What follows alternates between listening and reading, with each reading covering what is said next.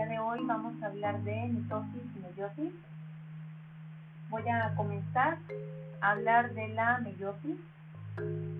Para ello debo mencionar el caso de la reproducción de tipo sexual, ya que este tipo de reproducción tiene como finalidad la combinación de los genes, es decir, una especie como de mestizaje, la cual le da ventajas a, a los organismos ya que brinda variabilidad.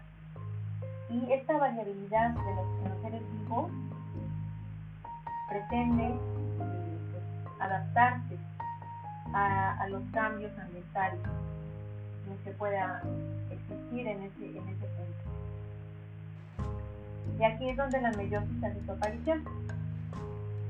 Porque la meiosis es un tipo de división celular cuyo resultado son cuatro células con eh, cromosomas combinados, a diferencia de la mitosis, donde se obtienen dos células con los mismos cromosomas, es decir, con la misma información genética. Después del descubrimiento de los cromosomas en 1879, Van Beneden, un citólogo de Bélgica, propuso en 1983 que los gametos contienen la mitad de cromosomas a comparación de otras células.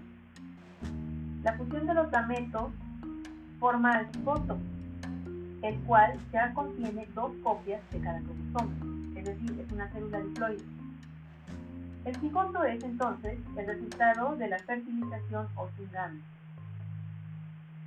La reducción de las copias de los cromosomas ocurre en la meiosis y esto sucede durante la formación de los gametos.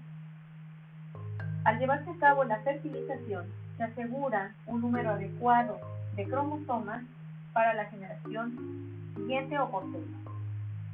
Las células somáticas son diploides y corresponden a todas las células de los organismos completos, exceptuando aquellas que pertenecen a la línea germinal, es decir, a los gametos, ya que estas son células haploides. Cada gameto contiene una copia de los cromosomas y de esta manera, al finalizar la singamia, las células hijas tendrán dos copias de cada cromosoma, eh, una copia materna, por así decirlo, y otra copia paterna. En los animales, a partir del cigoto, se forman todas las células presentes en el organismo adulto aquellas células que eventualmente serán parte de la línea germinal. Para la perpetuación de la especie pasan por este proceso de meiosis. Ahora, respecto a la mitosis, nosotros tenemos este tipo de división celular con cuatro o cinco etapas. Digo cuatro o cinco porque hay algunos autores que son cuatro, otros mencionan que son cinco. Profase, prometafase, metafase, anafase y telofase. En la profase, por ejemplo, tenemos la condensación de los cromosomas y la ruptura de la envoltura nuclear, que me va a permitir que estos cromosomas puedan irse alineando al plano ecuatorial de esa célula, es decir, a la mitad porque una vez que se encuentran en ese punto, entonces pueden ya dividirse, es decir, ir, viajar hacia cada uno de los polos. Y de esta manera, al volver a ensamblarse de envoltura nuclear, el resultado es que yo tengo dos núcleos. Esa célula, cuando ya se encuentra en el proceso de la citocinesis, sufre una, una ruptura y de esta manera pues se separan las eh, dos células resultantes de esta división. Eh, y bueno, la citocinesis entonces eh, se forma a partir de, de, de un septo y esto en las células animales y en las células vegetales se denomina placas. De tal manera que, bueno, tengo mis dos células eh, con la misma información genética. Esto es citosis y esto sucede en las células eh, somáticas.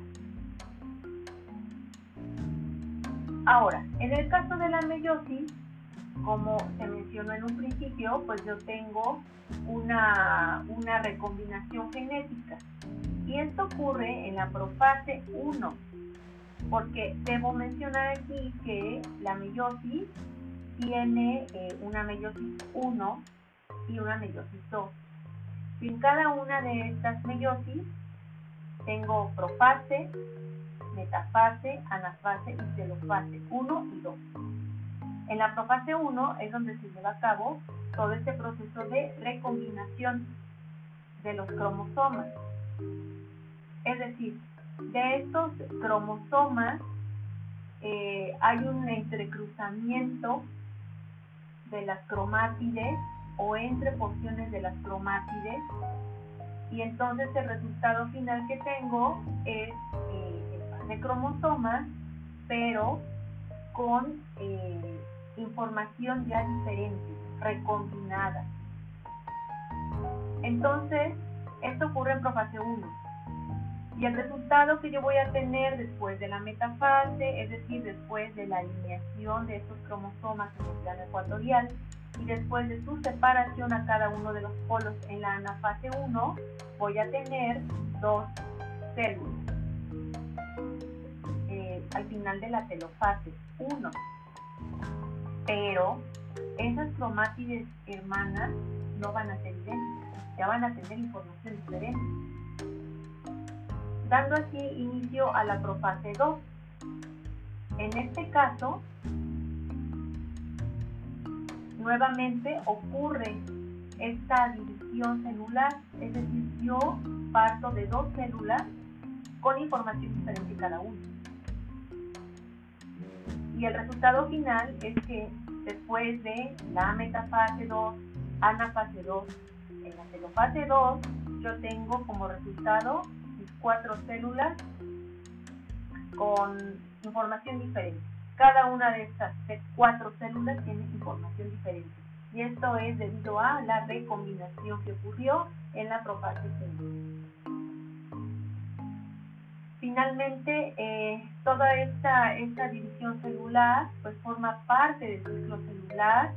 Recordemos un poco que el ciclo celular pues está conformado por una interfase y una fase M. La interfase a su vez está conformada por eh, G1, S, G2, ¿sí? Aquellas, aquellas células que no pueden eh, continuar con estos con este ciclo celular normal. Eh, son células que se van a la etapa G0, o es decir, se arrestan. Y los puntos de verificación, los puntos de control de calidad, si lo queremos llamar de otra manera, para que puedan estar pasando de, un, de una etapa a otra del ciclo celular, recordemos que son básicamente tres puntos. Eh, aquel punto que se encuentra entre eh, pues en la etapa G1 y S, el otro que se encuentra entre la G2 y M y el otro que se encuentra al final de la etapa M. De esta manera se asegura que eh, se haya realizado una correcta segregación de los cromosomas y que se haya dirigido hacia el polo de esas, de esas células para tener el resultado esperado. Es decir, dos células con su información genética igual en el caso de la mitosis o cuatro células con información diferente en el caso de la meiosis. Para concluir, eh, toda esta información que acabamos de mencionar en las células eucariotas, particularmente las células animales, y en el caso de las células procariotas, como las bacterias, la división celular se lleva a cabo a través de la fusión binaria, en la cual, pues, la bacteria también, eh, digamos, replica ese ADN se separan esas moléculas de nacientes, digamos ese cromosomas, se separan y se van igual nuevamente a los polos de esta célula que se está alargando.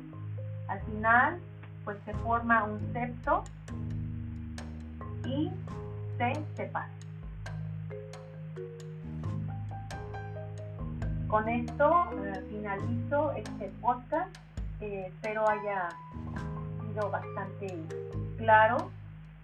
De lo contrario, por favor, pues háganmelo saber a través de un mensajito aquí en el chat de nuestro, de nuestro team ¿no? de, de biología celular veterinaria.